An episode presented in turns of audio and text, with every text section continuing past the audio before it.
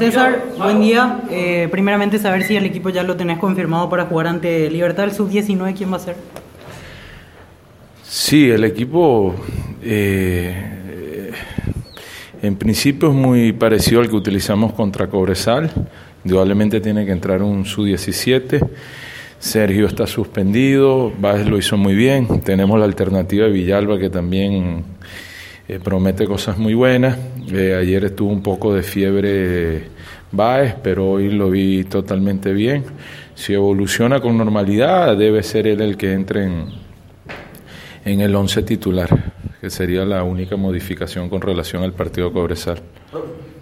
Hoy eh, no estaban varios jugadores que participaron en el último juego. ¿Eso está dentro del cronograma de trabajo que usted está realizando? Son nueve, creo, en total, que entrenaron esta mañana en el gimnasio en el club. Correcto, y entrenan en la tarde en Lollita también, porque eh, tiene una periodización diferente. Ellos acaban de jugar.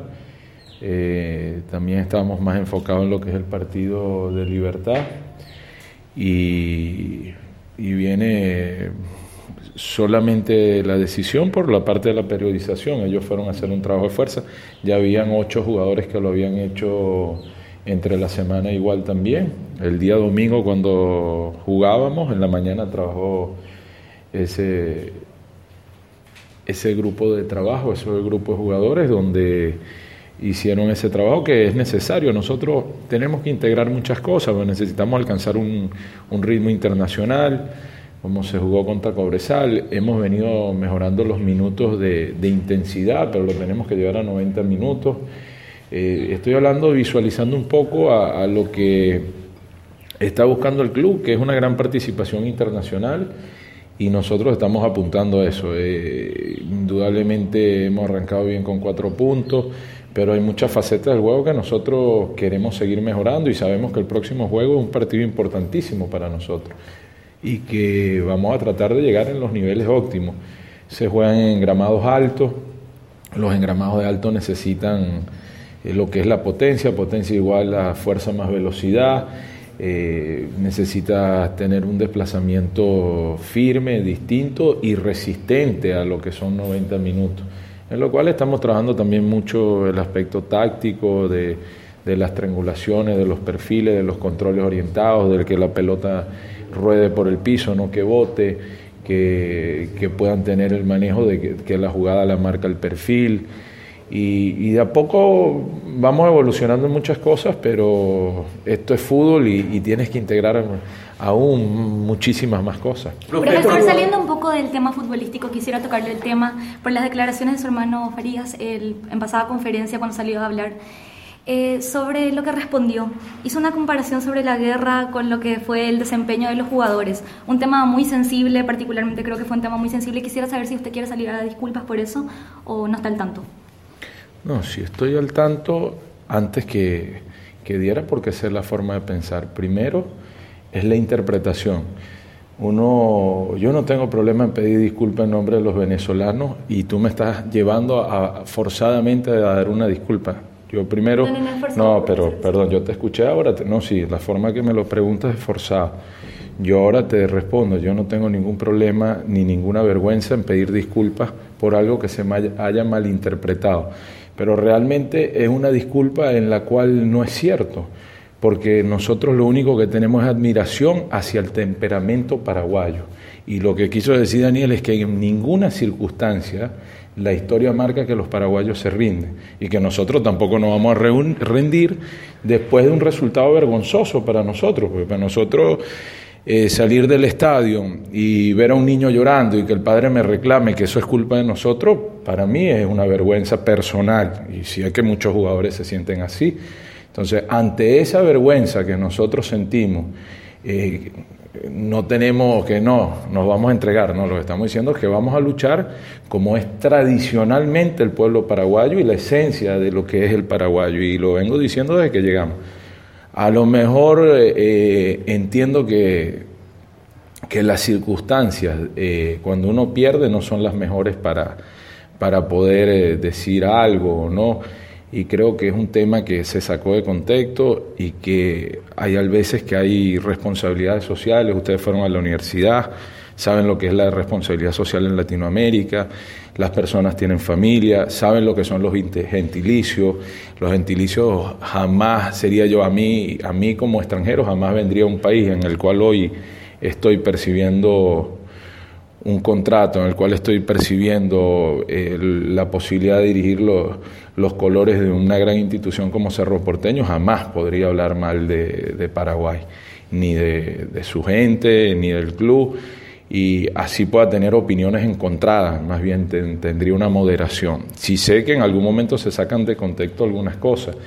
Yo en un momento de, de mi carrera dirigí en Táchira y hay unos señores allá que se llama Manolo Dávila y Jairo Dávila, son hermanos, tienen más de 40 años haciendo radio, siguiendo el equipo que tiene 41 años, y ellos están desde el primer partido, hacían primero radio juntos y ahora se separaron, se separaron hace mucho y ni siquiera se hablan. O sea, cuando me tocaba ir al programa de radio de uno, el otro se molestaba, toda esa semana me pegaban. Cuando iba al programa de radio del otro, toda la otra semana me pegaban. Y yo estoy acostumbrado a esas cosas y respeto. Lo que sí creo que estoy seguro que la gente no puede creer que nosotros tengamos esa sensación, al contrario, creo que el temperamento, el orgullo del paraguayo en las dificultades más, más difíciles se crece. Nosotros, yo vengo trabajando en las selecciones menores de mi país, que trabajaba con Lino, Lino era el técnico en ese momento, cuando la generación 78-79 era su 17 Imagínate, eh, ellos eran su 17 y te estoy hablando, Reni Vega era uno de los arqueros y tenía 7-9 y Reni Vega hoy está en los últimos años de su carrera. Ni siquiera había aparecido a Arango que está en los últimos años de su carrera, que es año 80. Y ya en aquel momento la dificultad para nosotros enfrentar a un equipo paraguayo era muy grande. Y, por muchas cosas que hacíamos no podíamos equipararlo. Al final, por muy bien que jugáramos, ganaba por raza, por carácter los futbolistas paraguayos. Y recién en el 2011 nosotros pudimos equipararnos deportivamente. Y una de las cosas que siempre decíamos que así nosotros estuviésemos mejor, no podíamos dar nunca por muerto al jugador paraguayo, porque con 10 hombres, eh, sin piernas, siempre se entregaban de lleno. Y Soldamérica nos lo demostró. Nosotros teníamos mejor posesión de pelota, teníamos mejor estado eh, físico de piernas, porque lo pude ver desde otro ángulo. Y sin embargo, con mucha valentía, con mucho corazón, cuando parecía que no daba más, un equipo nos doblegó y nos hizo pasar la vergüenza más grande desde que nosotros estamos acá. Y repito, yo no quiero seguir entrando en algo que, no nos sentimos culpables y que al contrario, que nosotros lo que sentimos es admiración. Y eso es lo que yo quiero en la Copa Libertadores, que este equipo pueda reponerse los goles, que este equipo tenga esa vergüenza del paraguayo. Y a lo mejor, bueno, eh, se entendió mal, el castellano es muy diverso. A mí me tocó trabajar ahorita en la India en inglés, que no es mi idioma matriz entonces no es el inglés como el de los Estados Unidos que uno va aprendiendo, el acento es diferente, la interpretación es diferente, ellos tienen un idioma eh, local, tienen un, dialecto, entonces piensan primero en su dialecto, traspasan al, inglés, uno eh, le escucha en su acento, interpreta en inglés, traspasa al castellano para poderlo analizar correctamente y ahí empiezan a haber confusiones, obviamente. Eh, pero te repito, si es necesaria una disculpa, ya la pedí y la disculpa al pueblo paraguayo, pero no es cierto que nosotros intentamos ofenderlo ni que Daniel lo hizo. Él solo puede también defenderse y decirlo. Creo que por lo que tengo entendido fue con mucho respeto a la rueda de prensa, fue de la forma correcta, asumimos la derrota. El rival nos ganó con una valentía en los minutos finales que marcó una diferencia notoria. Eh, tal vez era necesario ese cachetazo, porque siempre hay opiniones muy encontradas, se lo decía, cuando hay un grupo tan grande.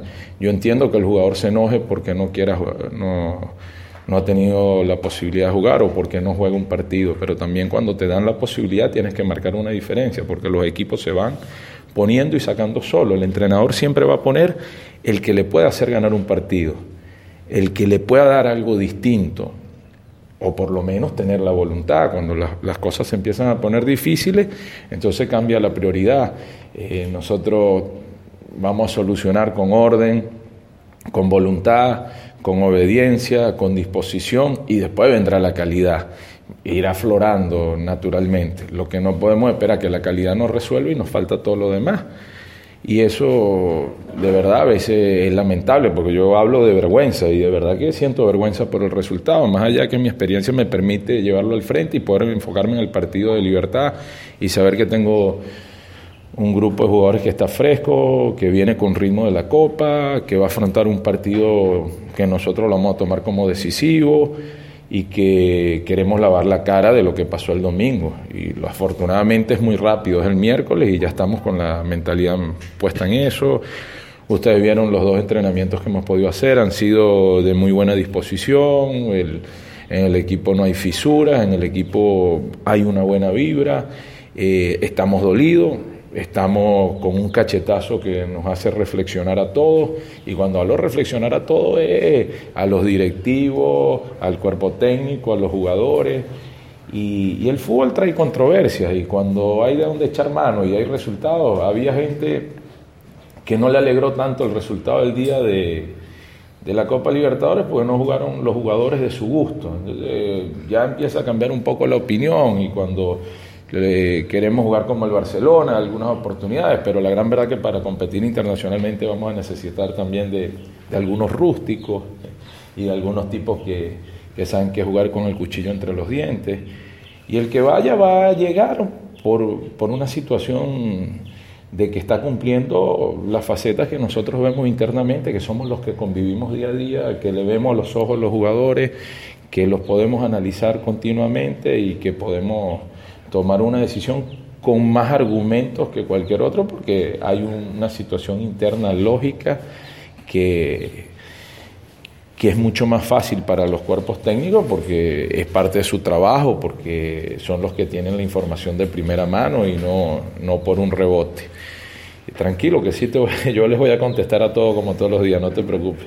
Profe, ¿empieza a preocupar la diferencia que está sacando el líder, en este caso Sol América? Yo creo que el torneo está muy cerrado. Nosotros también con un empate terminábamos tercero y, estábamos ahí cerquita con la, misma puntuación que arrancamos el torneo. Creo que el torneo es muy largo. No creo que, nadie esté fuera de carrera, ni siquiera el que en este momento va de último que Olimpia, porque si pega una racha del partido se encarama allá arriba, no es tanto. Eh, los que tienen planteles más profundos a la larga van a tener mayores posibilidades, por supuesto que la doble competencia trae un desgaste, pero también da otro tipo de ritmo que en algún momento se va a reflejar en, el torneo. Es cuestión de tener paciencia. El torneo anterior, Cerro, tampoco por esta etapa estaba muy bien y terminó jugando una, una final eh, de campeonato. Eh, dentro de todo lo malo es que nos está pasando al principio y, y también te va marcando orientaciones correctas que, que ahí sí ya está la capacidad de decisión del técnico y, digamos su carácter para decir esto nos está haciendo bien, esto nos está haciendo mal, ahora nos toca, ahora no nos toca y, y, toca decidir y punto. Y ahora me toca a mí porque entre que esto siga creciendo y entre que tenga que que desfallecer a alguien tendrá que desfallecer alguien, pero nosotros queremos lo mejor para un equipo, nosotros no jugamos por nombre, sino por un equipo.